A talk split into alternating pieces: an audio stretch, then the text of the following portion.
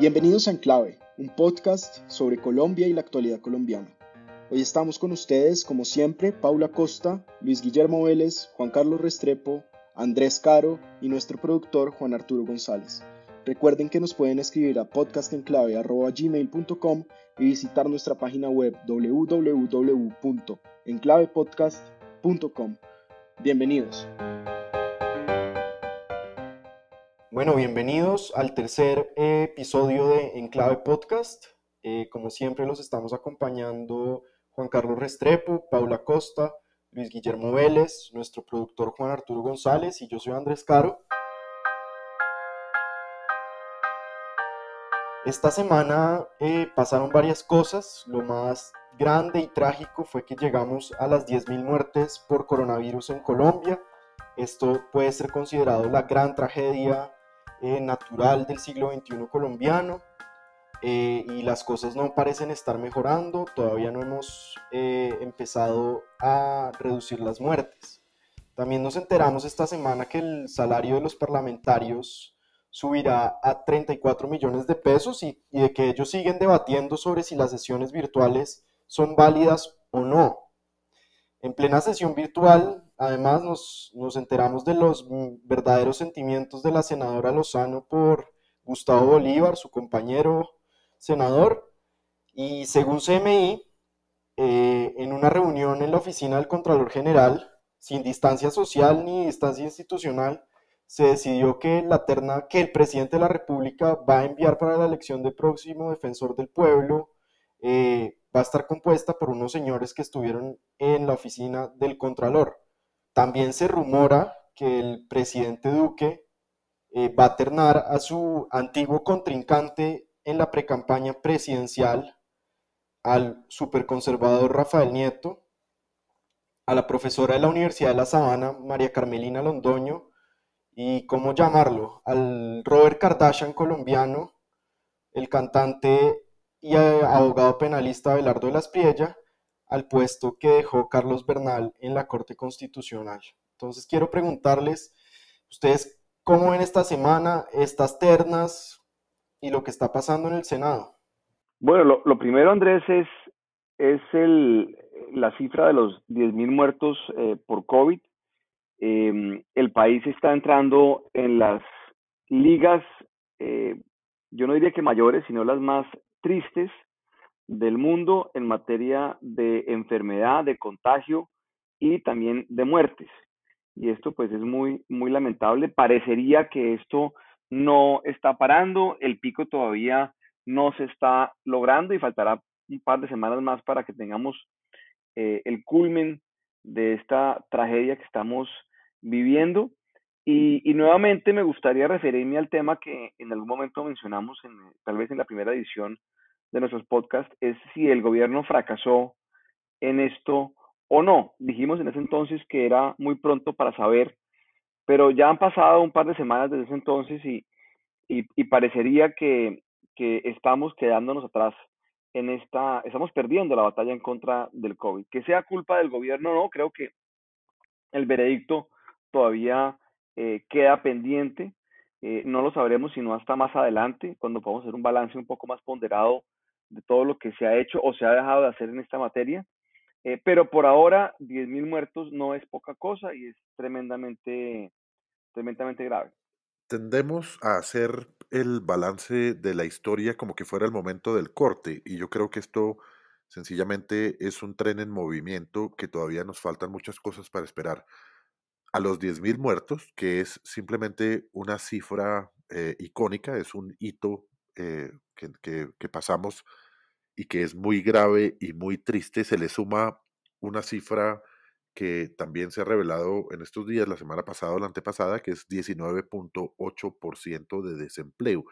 Yo creo que lo grave, eh, además del número de, muertos por el coronavirus, es que el desempleo y las consecuencias económicas de esta pandemia y de esta cuarentena, que ha sido la más larga que ha, que ha afrontado país alguno eh, en nuestra generación, terminan juntándose para generar un efecto aún más explosivo. Y, la, y lo que viene puede ser el fruto más peligroso todavía, que es el desespero eh, cuando ya se empiece a ver un poco de, de, un poco no, cuando se empiece a sentir el, el, el, el, hambre, la informalidad creciente, la inseguridad en las calles, eso puede llegar a ser una situación aún más dramática que los 10.000 muertos, que sin duda seguirán creciendo, y asimismo el desempleo. Entonces tenemos que analizar, como lo vamos a hacer en este podcast, un poco cuáles son las medidas de recuperación que se van a tener que adoptar, entendiendo que la cifra de muertos va a seguir creciendo y entendiendo que la informalidad va a seguir expandiéndose en la medida en que no haya una vacuna y no haya un, una tranca final para esta situación que estamos viviendo.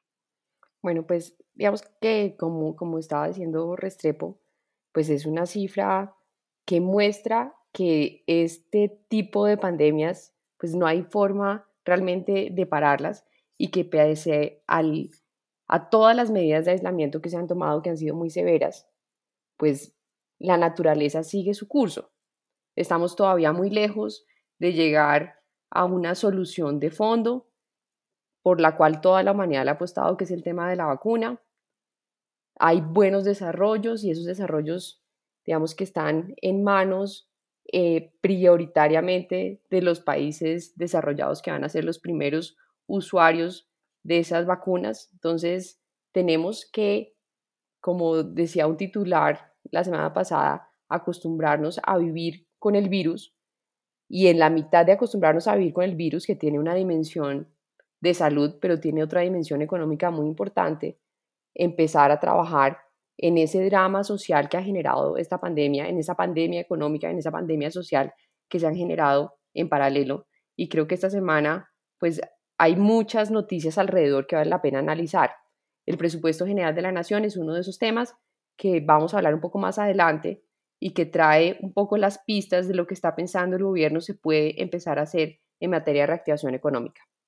Andrés, sobre el tema de los de las eh, elecciones que se ven ahora en los entes de control y en la Defensoría del Pueblo, eh, que usted mencionaba, eh, un poco sorprendido con esta reunión que aparentemente se llevó a cabo en la oficina del Contralor, pues lo, lo cierto del asunto es que desde tiempo atrás, em, todo el movimiento alrededor de los entes de control, y me refiero a Fiscalía, Contraloría, Procuraduría y Defensoría del Pueblo, se ha vuelto un muy complejo ajedrez, ajedrez político. Esto no es de ahora, esto viene de tiempo atrás, eh, en donde los partidos se van acomodando en cada uno o se van, la palabra de pronto no es muy elegante, se van repartiendo eh, estos cargos y buscando representación partidista eh, en ellos. Entonces, si la fiscalía, digamos, es del centro democrático, entonces eso quiere decir que la Procuraduría entonces eh, sería eh, afín, digamos, a, qué sé yo, eh, el Partido Conservador o el Partido Liberal. Y entonces, por lo tanto, em, la Contraloría debería ser de tal otro partido y la Defensoría del Pueblo, entonces, de, de, otro movimiento. Entonces, creo que esa, esa división, que es hasta cierto punto comprensible, lo que está llevando es a, a, a una politización de unas instituciones que deben ser pues apolíticas, eh, sobre todo porque manejan pues eh, la supervisión de, recursos públicos, el, el, sistema eh, penal acusatorio o el sistema disciplinario de funcionarios públicos del país. Entonces creo que eso de por sí es un tema inconveniente, pero además el tema aquí de fondo sobre todo eso es la elefantitis que han tenido esas instituciones. O sea, cada cuatro años se van abultando, se van creciendo, se van empoderando, se van volviendo unos, digamos, inmensísimas máquinas burocráticas, cada una de ellas eh, justificando eh, su, función, pero llenándose de empleados y de funciones y de facultades y de poderes em, que realmente eh, le hacen a uno preguntarse si con eso está cumpliendo su función de verificación, de supervisión y de transparencia en los procesos públicos que tiene el país. Entonces creo que hay una reflexión de fondo sobre eso, más que, digamos, las coyunturas políticas que son en cierta medida normales o las o los acuerdos políticos que hay eh, normalmente alrededor de ese tipo de, de, de, instituciones. Lo que yo quisiera decir es que más allá de los acuerdos políticos, que pues todos entendemos cómo funcionan, Yo quisiera oír a los candidatos, que además son muchísimos, a estos cargos, que nos cuenten qué es lo que piensan hacer con esas instituciones. Creo que más allá de cuáles o quiénes lo respaldan, creo que la discusión tiene que irse a qué es lo que están proponiendo para esas instituciones. En el caso del Ministerio Público, dentro del Plan Nacional de Desarrollo hay un artículo que define un plan decenal para el Ministerio Público que tiene que expedirse antes del 25 de mayo del próximo año. Creo que es una muy buena ocasión para que, más allá de nuevamente los temas políticos, veamos cuáles son las propuestas programáticas de los candidatos y que sea un debate mucho más abierto de cara al público. Yo pienso que aquí hay una, una grieta, una ruptura institucional muy importante frente a la finalidad que deben cumplir las instituciones públicas y la independencia que tienen que tener. Desde el punto de vista de un ciudadano, es realmente ofensivo ver que entre los ya existentes líderes y gamonales de la política, los dueños, entre comillas, de las entidades públicas estén reuniéndose para ver cómo se hacen a otra entidad pública de control, que además debe ser independiente por naturaleza. Lo que me ofende a mí eh, es que la, fuente natural de candidatos de esas instituciones no sea eh, la academia, no sea, no sea la ciudadanía, no sea, no sea cualquier otro sector que represente un poquito más a la sociedad que los, que los mismos partidos políticos y nominadores que existen y que dominan el panorama hoy en día. Es increíble, pero si uno mira eh, los, los, grandes eh, o, los líderes más importantes de, de, ese tipo de entidades que juegan un rol muy importante en nuestra vida nacional, encuentra que cada uno tiene un dueño. Encuentra uno que el contralor es de Vargas Lleras, que el fiscal es de Duque y así sucesivamente. Y aquí están haciendo una especie de pacto de no agresión entre ellos, entre los que ya son dueños de algunos cargos eh, e instituciones tan importantes como las que mencionamos, están haciendo una reunión entre ellos para ver cómo, sin, sin hacerse muy duro, eh, siguen teniendo eh, la propiedad de, de esas instituciones. Yo creo que esas instituciones, de alguna manera, tiene que, tienen que venir y tiene, las personas que la representen tienen que salir de, de, de grupos, de entidades, de coaliciones, de fuerzas mucho más representativas de la sociedad que los partidos políticos dominantes que francamente cada vez menos representan el sentir nacional. Una cosa es que representen la votación porque la tienen cooptada completamente, pero el sentir nacional no se encuentra necesariamente representado en esas personas que se reunieron en la oficina del Contralor para ver cómo se repartían la Defensoría del Pueblo, cómo hacen para poner a alguien en la Procuraduría, en fin Creo que esa, esa dinámica es parte de lo que tiene a la gente eh, hastiada y es parte de lo que alimenta un poco ese sentimiento de, de, falta de representación de las instituciones y de malestar en la población. A mí me indigna como ciudadano ver que los que se creen dueños de las instituciones, como que fueran de ellos, bien sea un partido político o, una persona o un líder de esos partidos políticos, el que es dueño de la presidencia porque fue elegido, el que es dueño de la fiscalía porque lo, porque lo designaron en, ese cargo, el que es dueño de la registraduría, se reúnan entre ellos eh, para ver cómo siguen haciéndose a otras entidades. Ese control personalista y partidista de las entidades que busca acaparar eh, la manera de, de, de, manejar, dirigir esas entidades para, principalmente con un beneficio eh, político y personal, es nocivo para la sociedad y creo que la sociedad no es indiferente a esto. La sociedad se siente manoseada eh, en el hecho en que sus instituciones y principalmente las instituciones que deberían ser neutrales y de control estén en manos de las mismas personas de siempre que, repito, se sienten en el derecho de repartírsela entre ellos. De manera que eh, esto no nos extrañe que sea una causa más de, de descontento de esas que se ven reflejados en las marchas, en los paros y en tantas otras manifestaciones de descontento que cada vez son más visibles pues definitivamente es muy preocupante que las entidades de control que buscan eh, vigilar a los políticos caigan en las mismas formas irregulares de hacer política, de repartir puestos y favores. Y esto nos lleva a, a nuestro forecasting, a nuestras predicciones. Esta semana el Consejo de Estado presentó su lista corta para su candidato a la Procuraduría General de la Nación. Recordemos que el procurador se elige por el Senado eh, luego de que el presidente de la República, el Consejo de Estado y la Corte Suprema eh, mandan un candidato para componer una terna. El Consejo de Estado, eh, para reemplazar al procurador actual, Fernando Carrillo, anunció que tiene una lista de 10 nombres.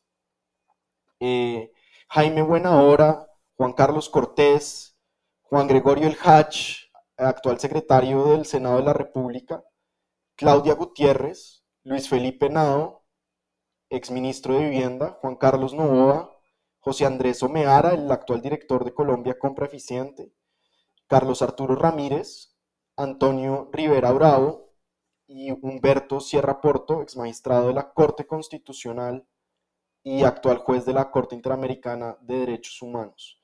Entonces, mi pregunta para ustedes es, ¿cuál de esos nombres va a ser el ternado a la Procuraduría General de la Nación y quiénes son las otras personas que van a componer esa terna que va a decidir eh, el siguiente eh, procurador.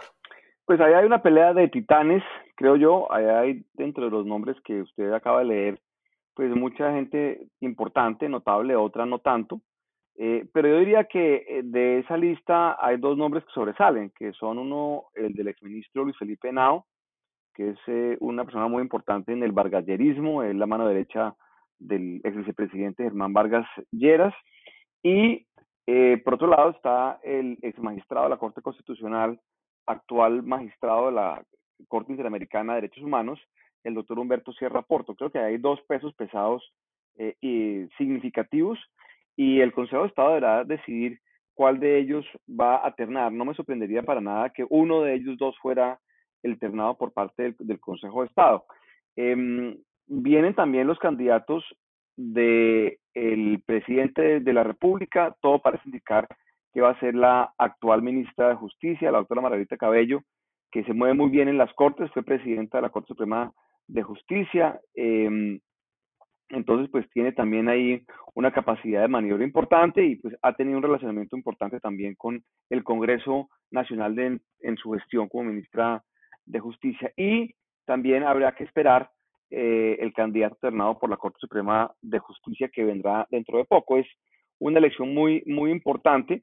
Y vuelvo al tema que había planteado eh, inicialmente, y quiero insistir en eso, y es la elefantitis de estas instituciones. La Procuraduría viene creciendo burocráticamente, es una cosa que tiene miles de funcionarios, tiene no sé cuántos delegados, cada delegado tiene sueldo de magistrado, eh, tiene unos poderes inmensos. Eh, alguien diría, por ejemplo, la Comisión Interamericana de Derechos Humanos diría que son poderes que, que, inclusive en una democracia son muy inusuales. La posibilidad, por ejemplo, de destituir funcionarios de elección popular es algo muy exótico y muy, muy colombiano. Entonces, yo creo que eh, lo importante sobre los entes de control y en particular la Procuraduría es que se debe dar un debate sobre su efectividad sobre su función, sobre el cumplimiento de su misión eh, dentro del esquema constitucional eh, colombiano, eh, el esquema orgánico del Estado colombiano, y si efectivamente están cumpliendo las funciones que, que deberían cumplir o no, o si están sobrando por lo menos algunos de estos elementos que se han venido añadiendo con el tiempo a las funciones, no solamente de la Procuraduría, sino también de la Contraloría Em, y en algunos casos de la, de la Fiscalía. Entonces creo que hay que verlo institucionalmente, no es un tema de eh, el actual fiscal o el actual contralor o el actual procurador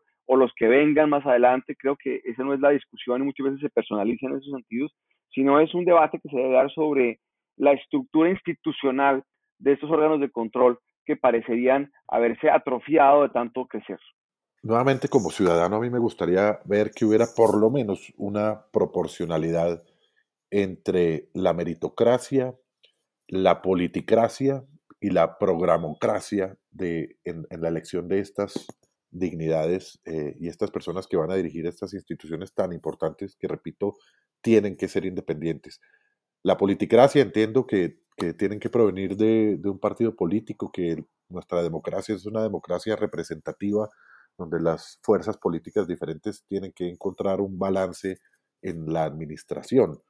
Pero la meritocracia es tremendamente importante y ahí yo esperaría que todas las entidades que están proponiendo candidatos, el Consejo de Estado entre ellos, eh, tenga en cuenta, como parece estarlo teniendo, eh, las calidades personales de cada una de las personas. Como bien lo mencionábamos en este podcast, hay unas personas de mucho reconocimiento, mucha trayectoria. Yo también creo que el doctor Luis Felipe Nao, Humberto Sierra Porto, son personas que reúnen todas las características y condiciones necesarias para eso. Y también es importante que en ese balance entre a jugar el programa. Esto empieza a ser eh, un cargo que indirectamente termina siendo como de elección popular en el sentido de que los partidos pues van a elegir a una persona basada en un programa o en una promesa eh, adicional de qué es lo que va a ocurrir en esas respectivas entidades. Y debería, dentro de, esta, dentro de este programa que, que estos posibles ternados eh, deberían presentarle a quienes los van a designar más adelante, debería haber una promesa de independencia. Creo que en nuestro país muchas entidades en distintas oportunidades se han utilizado, número uno, para hacer política, para manejar intereses políticos, pero políticos electorales, número uno. Número dos, han sido pequeños centros de poder, pequeños o grandes centros de poder que terminan sirviendo intereses privados, intereses particulares, intereses que no son los intereses de la sociedad. Hemos visto con, con mucha tristeza cómo la Fiscalía General de la Nación se volvió un, trampolín para personas que, se creen que tienen las condiciones o aspiran a llegar a ser presidentes o, o algo, cargo similar. Entonces, creo que es importante que los programas que estas personas presenten a los, a los a quienes los van a designar sean unos programas que sean, que sean revisados, que sean públicos para la sociedad y que la sociedad les exija el cumplimiento además de los mismos, porque creo que francamente, eh, como ciudadanos, las personas una vez llegan a esas posiciones, eh, no siempre eh, se acuerdan de los programas y las cosas que dijeron antes. ¿Qué van a hacer, qué están proponiendo hacer con esas instituciones tan importantes? La Procuraduría nos representa a todos, representa y defiende los derechos de los ciudadanos. Y realmente creo que hay un trabajo muy grande por hacer para defender de un lado los derechos y que no sea una agenda política la que se imponga en cuáles son las líneas de acción de esa institución, sino que realmente sea un trabajo de defensa de los recursos y defensa de los derechos de los colombianos. Entonces, quisiera ver ese debate y que ese debate sea mucho más abierto que lo que hemos visto en años pasados, acerca de qué es lo que están proponiendo realmente los candidatos. De este Dream Team que nos presentó el Consejo de Estado, yo creo que el candidato va a ser el doctor Henao.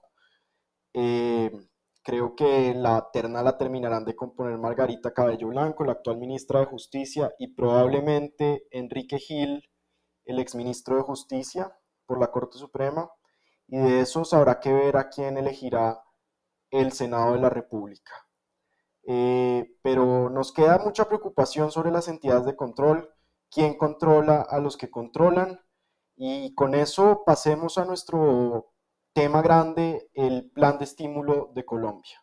Antes de pasar al próximo tema, yo quisiera dejar en el aire una prueba ácida, una pregunta ácida que todos los colombianos deberíamos hacernos cuando se trata de analizar estas nominaciones para estas entidades tan importantes.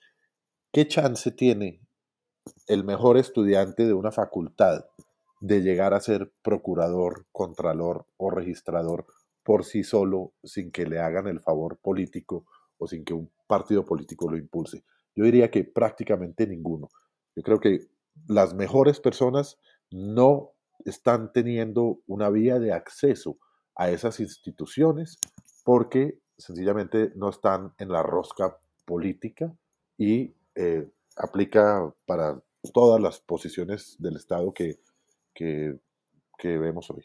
pues con esa pregunta sobre la roscocracia, eh, ahora sí pasemos a nuestro, al plan de estímulo de Colombia. La economía mundial está en un estado crítico. El segundo trimestre del año ha sido el peor reportado en la historia. El Producto Interno Bruto de Estados Unidos cayó un 9.5%, eliminando en tres meses cinco años de crecimiento. El Producto Interno Bruto de la Unión Europea cayó en un 12.1% y la semana entrante nos enteraremos de la dimensión del daño en Colombia, pero no pintan nada bien. El desempleo en Colombia está en 19.8%. Esto es un poquito más bajo que el 21.4% registrado de mayo a junio de este año. La ciudad con mayor desempleo es Neiva, con 40.6% de desempleo y la que menos tiene es Barranquilla con el 15.9%. 15.9, recordemos, es una cifra altísima de desempleo. Bogotá registró la peor cifra desde que se registran estos datos, con 23.6% de desempleados. Pero los gobiernos se están moviendo. La Unión Europea, bajo el liderazgo de la canciller alemana Angela Merkel, anunció un paquete de estímulo de 860 billones de dólares, en el que los países europeos se comprometen a conseguir fondos vendiendo bonos colectivamente, y la mayoría de esa plata se va a dar eh, no como préstamo, sino como eh, regalada a los países europeos más afectados por el virus. Entonces, eh, en Colombia, el gobierno anunció un programa de 100 billones de pesos para estimular la economía. ¿Cómo ven el, el programa? ¿Cómo ven la economía en Colombia? Parte de los efectos de esta pandemia es lo que se conoce ahora como la pandemia económica. Y todos los gobiernos del mundo prácticamente han estado desarrollando paquetes de estímulos económicos, porque los efectos de destruir el, capital eh, de producción de un país, pues son efectos de largo plazo que tienen un indicador que se ve y que todos estamos haciéndole seguimiento que tiene que ver con el empleo, en donde, como usted señalaba, estamos cerca del 20% del desempleo. La cifra última es menos mala de la que se esperaba y digamos que esto tiene mucho que ver con cómo se está fortaleciendo la economía informal. Los empleos que se están generando no son ni mucho menos empleos formales, sino son empleos informales. Dos cifras más, Andrés, para complementar como ese panorama. En promedio, los países desarrollados están invirtiendo 8.6% de su PIB en los programas de estímulos económicos, mientras que los países en vías de desarrollo están invirtiendo cerca del 3% del PIB para estos programas económicos. Lo que plantea el gobierno es un plan de 100 billones, de los cuales, y acá hay una cosa muy importante para resaltar, 60% se supone van a ser recursos públicos, pero otro 40% van a venir de los privados. Yo lo primero que quisiera decir es que este plan de estímulos que tiene, por supuesto, digamos, unos componentes centrados en los sectores que pueden jalonar más la creación de, empleo, otros temas que tienen que ver con las tecnologías de la información y con em, la economía ambiental. Creo que hay un componente que a mí me falta y es encontrar cuál es ese nuevo ideal de sociedad que vamos a tener que reconstruir después de que pase esta pandemia. Esta pandemia tiene unos efectos durísimos en materia económica, tiene unos efectos durísimos en materia social, en los indicadores de pobreza, que solamente se medirán hasta dentro de un año. Pero así como usted lo señalaba, y es que en tres meses se pierden cinco años de crecimiento, probablemente en estos seis meses hemos perdido cerca de 20 años de avance en materia de indicadores sociales, principalmente los indicadores de pobreza. Entonces, creo que a este paquete de estímulos que está, está muy bien que sean esas cifras, es lo que la economía, digamos, puede soportar. Le hace falta un ideal de sociedad y creo que ese ideal de sociedad tiene que estar relacionado con la necesidad de construir unas condiciones mucho más equitativas entre unos y otros. Esta semana se presentó ante el Congreso el proyecto de ley de presupuesto general de la Nación, que es un presupuesto muy cuantioso, son 314 billones de pesos, que es un 19,2% más que el presupuesto del año pasado. Hay unos grandes rubros dentro del presupuesto. Está funcionamiento, deuda e inversión.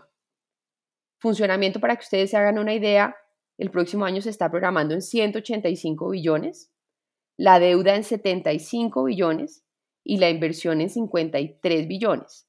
El rubro que más está creciendo, porque acá, pues lo que pasa es que tenemos una economía que está en, en una muy mala condición, pues realmente eso se está financiando esa punta de deuda. Entonces la deuda crece el 41%, la inversión crece un 23% y acá está el grueso de los recursos que se van a destinar a ese plan o ese plan de reactivación económica y en funcionamiento el componente que más crece es el sistema general de participaciones, que son las transferencias que le hace la nación a departamentos y a municipios.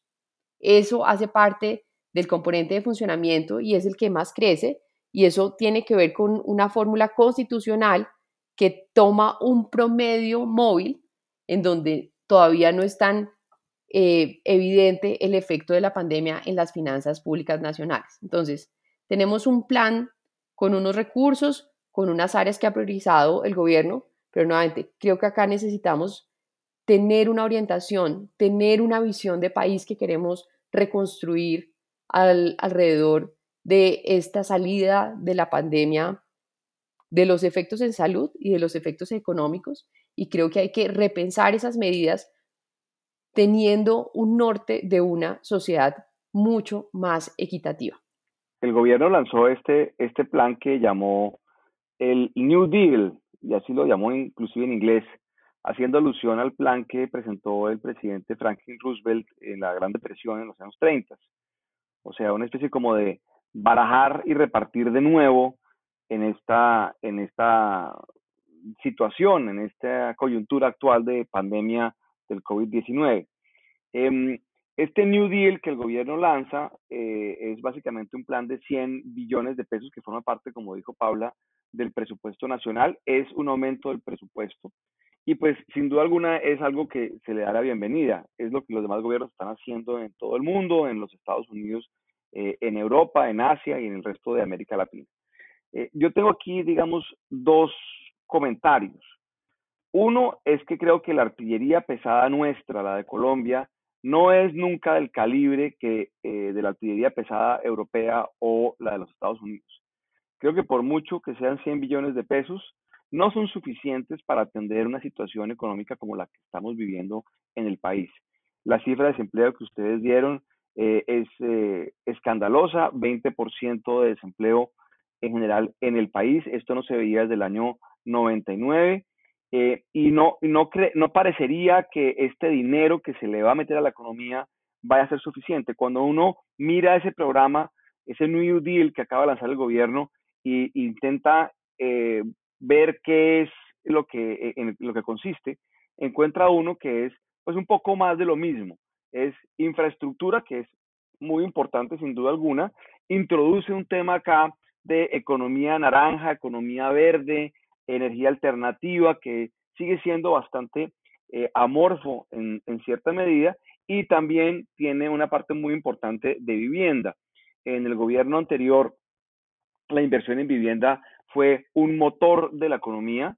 Em, es tal vez la mejor política industrial que uno pueda intentar en Colombia eh, alguien dirá, pero eso no tiene nada que ver con las industrias y, la respuesta es sí, tiene todo que ver con las industrias, eh, porque em, el 25% de los materiales de una casa en Colombia son hechos en Colombia, los ladrillos, eh, las ventanas, de los sanitarios, entonces eso mueve la base industrial de una manera muy importante, entonces una política de vivienda es también una política efectiva industrial, que es lo que se requiere en este momento.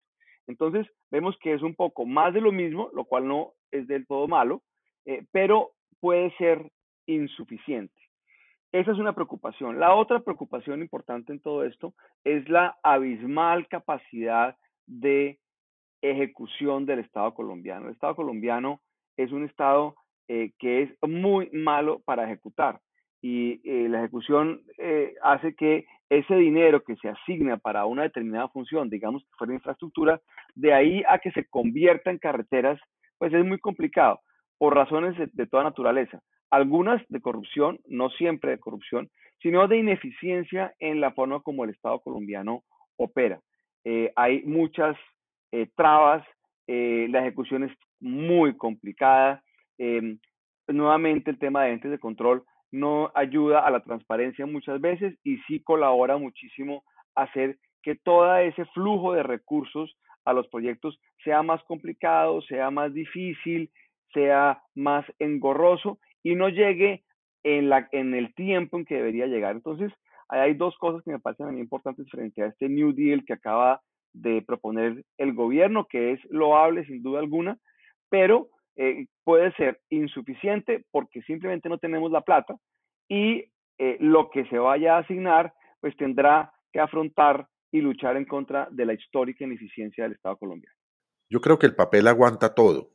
Sin duda, el presupuesto y el plan de reactivación económica que presentó el gobierno en, en el acto formal mismo del presupuesto, pues lucen bien. Es una, una suma importante eh, el gobierno demuestra su compromiso y ahí vale la pena hacerse eh, varias preguntas. Primero, ¿cuáles son las fuentes de, esos recursos que se van a inyectar en la economía para poder generar una reactivación? Eh, las empresas están en una situación complicada debido a la crisis económica que se ha venido generando eh, por cuenta de la pandemia, entonces no se puede pensar en una reforma tributaria. Luego el gobierno va a tener bien que endeudarse o que disponer de sus activos vendiendo la participación que tiene en empresas como ISA o parte de la participación que tienen en Ecopetrol. Son fuentes de recursos que no son inagotables. Es decir, si esto dura mucho, no puede el gobierno seguir vendiendo en la casa de Nariño porque que definitivamente los recursos no van a aguantar indefinidamente. Por otra parte, creo que es muy importante mencionar que cualquier plan de recuperación o reactivación económica, más que pesos y billones de pesos en un presupuesto, necesitan liderazgo. Creo que la reactivación económica de un país dividido, un país polarizado, un país donde estamos, como mencionábamos hace un momento, pensando en cómo nos repartimos la Procuraduría y la Defensoría del Pueblo, eh, es un, un país desenfocado. Creo que el liderazgo es fundamental, la capacidad de unir un país en torno a un propósito para sacar adelante a los sectores todos de la sociedad, que cada quien desde su punto de vista tiene un conjunto de necesidades, pero también un conjunto de posibilidades de actuar y de contribuir como una nación a la solución del problema, creo que eso es fundamental tenerlo en cuenta. Liderazgo en lugar de división. Y creo que es, repito, eh, una de las cosas esenciales que nos hace falta en nuestra vida nacional hoy en día, la posibilidad de unir todas las fuerzas vivas en torno a un solo propósito. Y tercer comentario en relación con la reactivación. El gobierno tiene las esperanzas puestas desde el comienzo de la administración Duque en el tema de la economía naranja y para la reactivación eh, se han afincado un poquito en el tema de la pata digital de la, de la reactivación.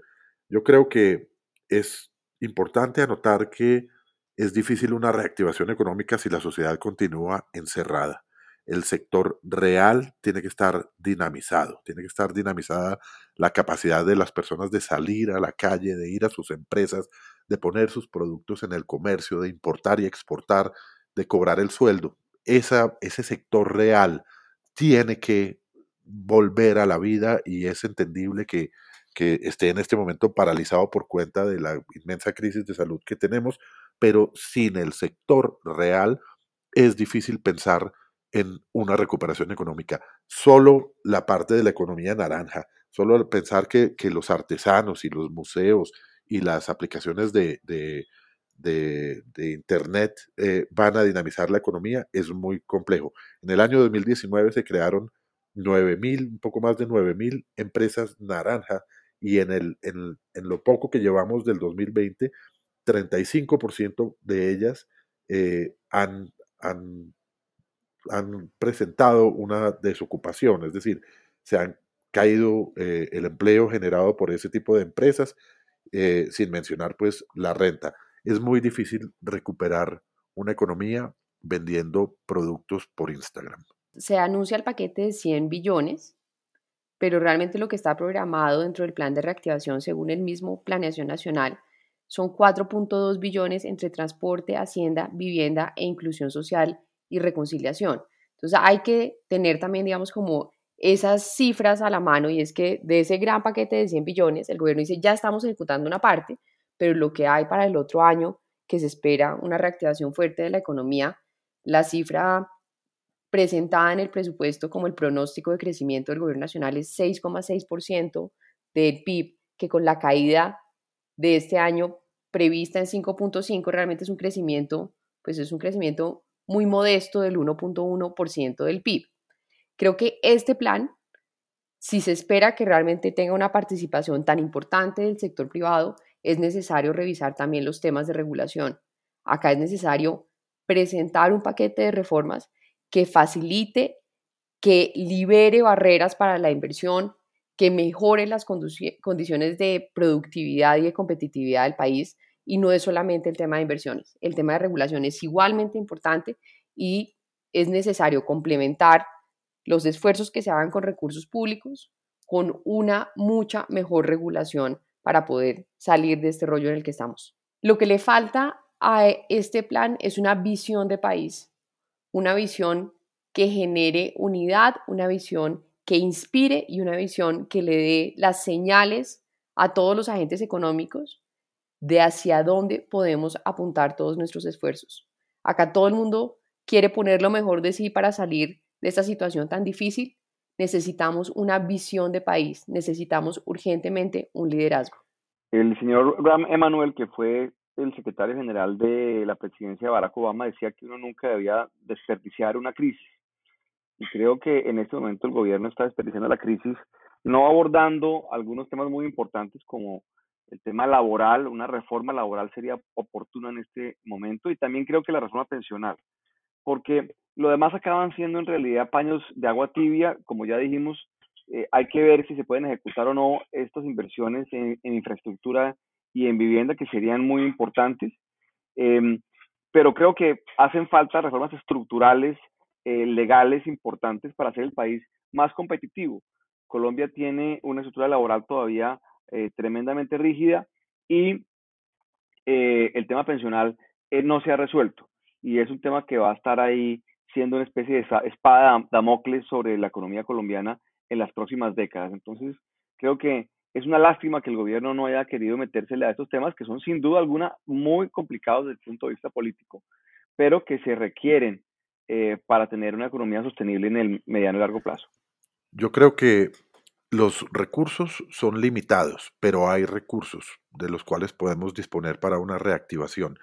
Creo que es importante que haya un liderazgo que inspire al país a una unidad de propósito, saber cómo, cuándo y en qué vamos a invertir esos recursos, teniendo en cuenta que el sector real de la economía es el más importante para generar ese respiro y ese bienestar y esa, esa forma de, poder subsistir eh, todos los colombianos. Y también cerrar las venas rotas que tenemos como la corrupción, como decía Luis Guillermo, la incapacidad en la ejecución, la politiquería y esas otras eh, eh, factores que distraen esa unidad de propósito que nos permitirá alcanzar un resultado. Creo que tiene que haber una inspiración que gobierne a todo el país nacional, una inspiración que nos lleve a luchar juntos por sacar esto adelante y eso es muy fácil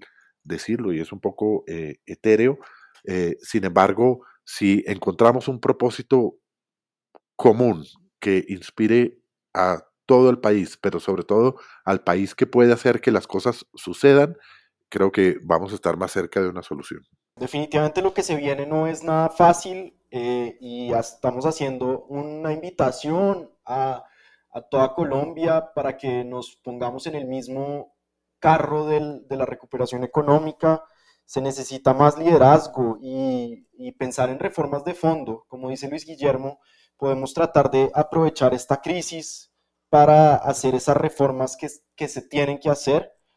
Y hace falta que lleguemos, como dice Paula, a una visión conjunta de lo que queremos y de cómo lo queremos.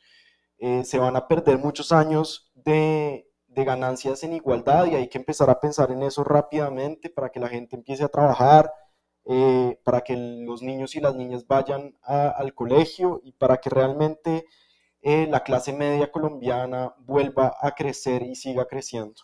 Yo creo que la recuperación económica tiene como requisito, prerequisito fundamental una sanación nacional. Es difícil concebir una operación tan grande como la recuperación de la economía de un país cuando el país está polarizado.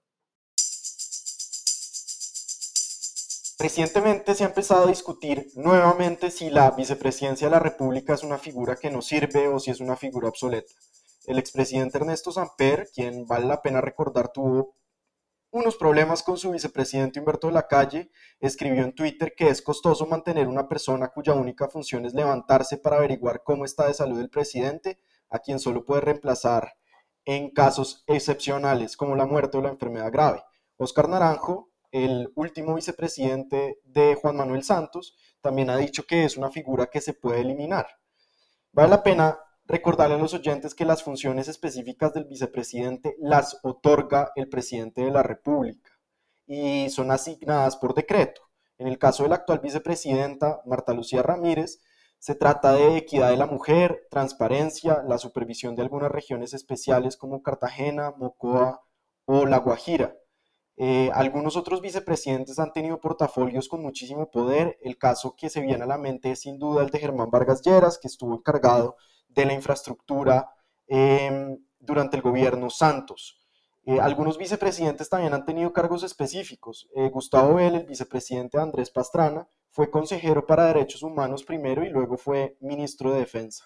Entonces la pregunta muy puntual es, ¿hay que acabar la vicepresidencia? ¿Para qué sirve? ¿Cómo sería mejor? En, Colombia teníamos una, una fórmula que, a la cual habíamos llegado después de muchas vueltas, que era la fórmula del designado, que era una persona que el Congreso designaba, valga la redundancia, eh, para reemplazar al presidente en el muy raro caso en que estuviera ausente. Em, y eso funcionó muy bien. El designado era una persona, digamos, que tenía un título honorífico, pero no tenía ninguna función y tampoco era una persona elegida popularmente. Em, las experiencias en Colombia históricas con la vicepresidencia han sido malas.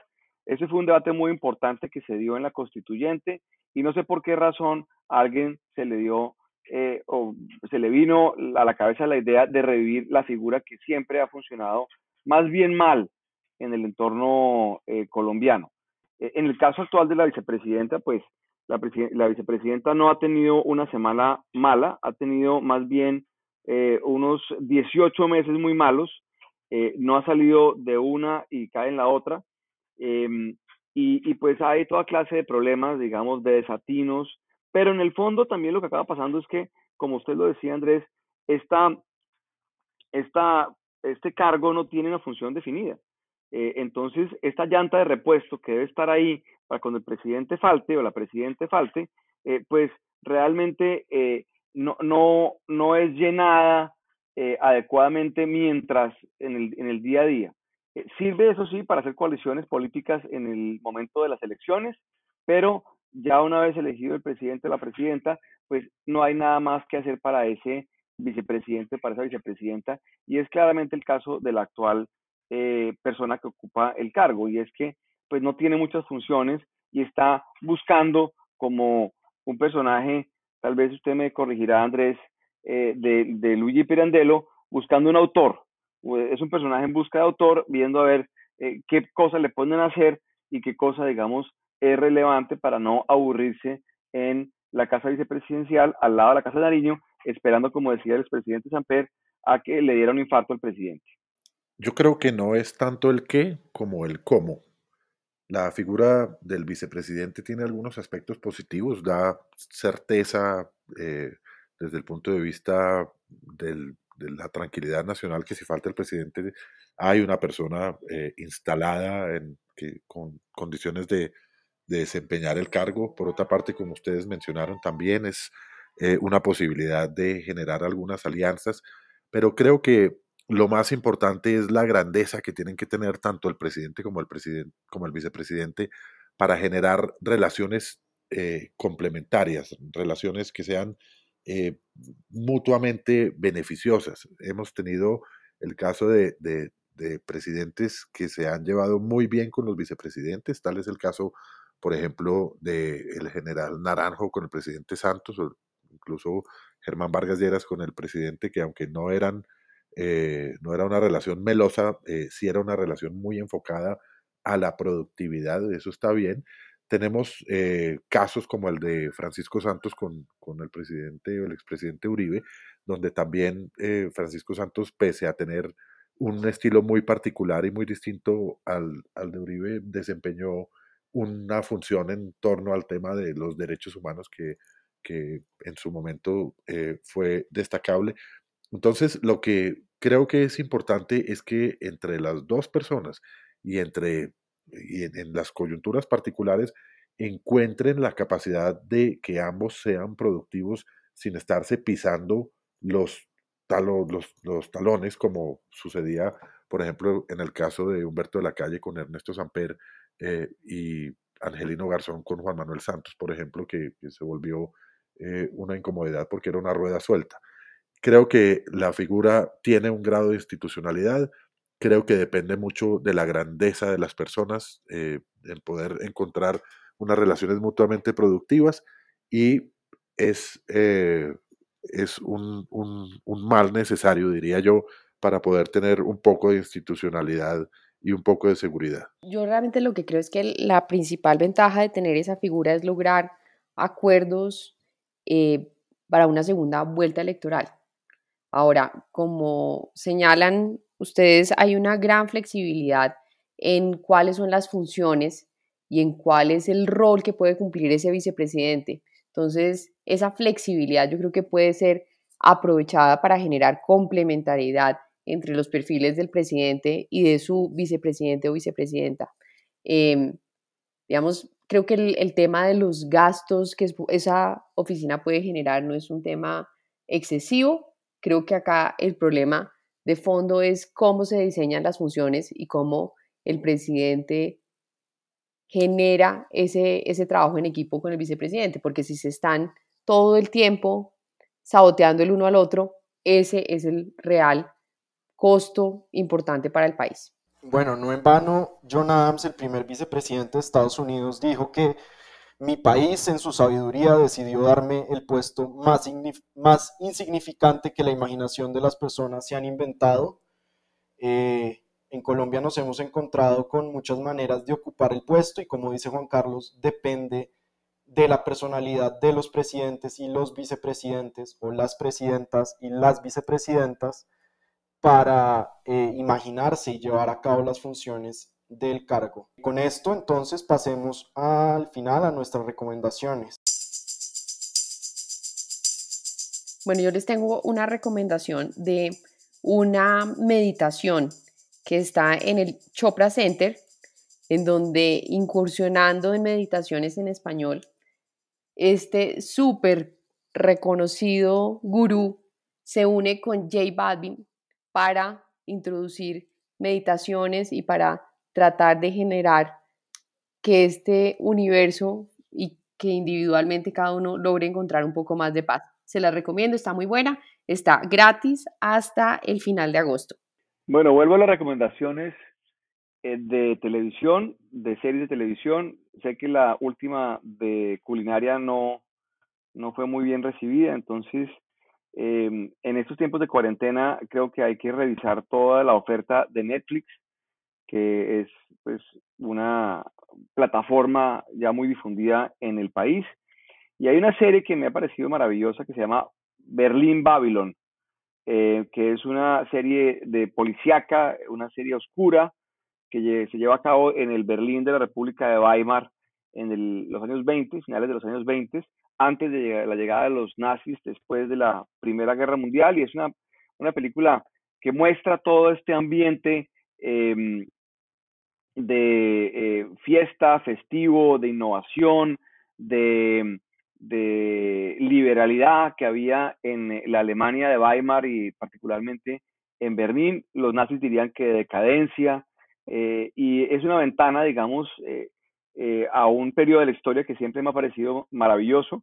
Em, y la producción de la serie vale la pena. O sea, vale la pena ver la serie solamente por la manera como representan al Berlín de los años 20 eh, y toda esta época, pues, que, tanto conocemos de las películas, eh, de las bailarinas, los flappers, em, esta, esta revolución cultural que se dio eh, en esa época y es realmente una serie muy buena. Tiene tres temporadas, he visto hasta ahora la primera, que me ha parecido maravillosa y como les digo, vale la pena solamente por ver la producción que hace la serie de, o la reproducción y la producción que hace la serie de esta época pasada de la historia de Alemania. No es responsable recomendar libros que uno no se haya leído, pero les voy a decir eh, que estoy a punto de leerme o que estoy muerto de ganas de leerme. En primer lugar, me encontré un libro acerca del Plan Marshall y, y la época cuando los Estados Unidos ayudaron a salvar a Europa. Mucho se habla del Plan Marshall, pero poco se conoce de los detalles del mismo. Encontré este libro que habla de algunas de las cosas que hemos venido conversando en este episodio de hoy, que tiene que ver con el liderazgo, cómo, cómo el sentido de propósito eh, ayuda a alcanzar un fin mayor. Entonces estoy eh, muy, muy eh, entusiasmado de empezar a leer un libro que se llama The Most Noble Adventure. es acerca del plan Marshall, escrito por Greg Berman. un libro que, repito, creo que nos puede dar algunas luces para lo que estamos eh, a punto de emprender en Colombia como una recuperación y también nos da unos marcos de referencia eh, frente a cómo se reconstruyó Europa después de la guerra. Podemos comparar eso con lo que está haciendo Europa hoy en día, esa gran alianza que hablamos también en este programa eh, de, liderada por Angela Merkel. y por otra parte, otro libro que, que nos están empezando a soltar a cuenta gotas es el libro del expresidente Juan Manuel Santos, un nuevo libro que se llama Un mensaje optimista para un mundo en crisis. En este libro, el, presidente Santos eh, aplica a Colombia el método del profesor de Harvard, Steven Pinker. Steven Pinker dice que la mayoría de la gente no se da cuenta del progreso enorme que ha tenido la humanidad en las últimas décadas y tiende a desestimarlo. Pinker hace el prólogo del libro y el presidente Santos en su, en su desarrollo y en su texto entrevista a varias personas alrededor de este tema. Entrevista, por ejemplo, a Salomón Kalmanovich, entrevista a Alejandro Gaviria, entrevista a Moisés Wasserman, eh, eh, los dos últimos rectores de universidades. Entrevista a Ana María Ibáñez, que es también ex decana de Economía de la Universidad de los Andes, al ambientalista Julio Carrizosa y al jefe del partido Las FARC, Rodrigo Londoño Timochenko. Vi una entrevista que le hizo Gustavo Gómez, o escuché una entrevista que le hizo Gustavo Gómez al expresidente Santos y quedé muy provocado de comprar el libro tan pronto esté disponible.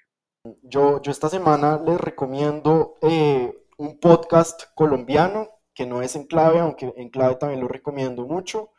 Se llama Shots de Ciencia. Está hecho por Efraín Rincón y Esteban Pardo, dos jóvenes científicos colombianos que están divulgando conocimiento científico a través de un, de un podcast con profundidad y chistes y canciones. Ellos también tienen una TED Talk eh, muy buena que les recomiendo.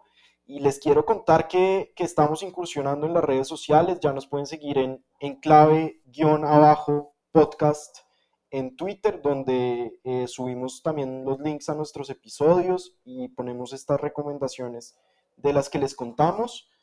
Y con eso nos despedimos con Babylon Berlin, con las meditaciones de J Balvin y Deepak, Deepak Chopra, y con libros sobre el Plan Marshall y las entrevistas del expresidente Juan Manuel Santos.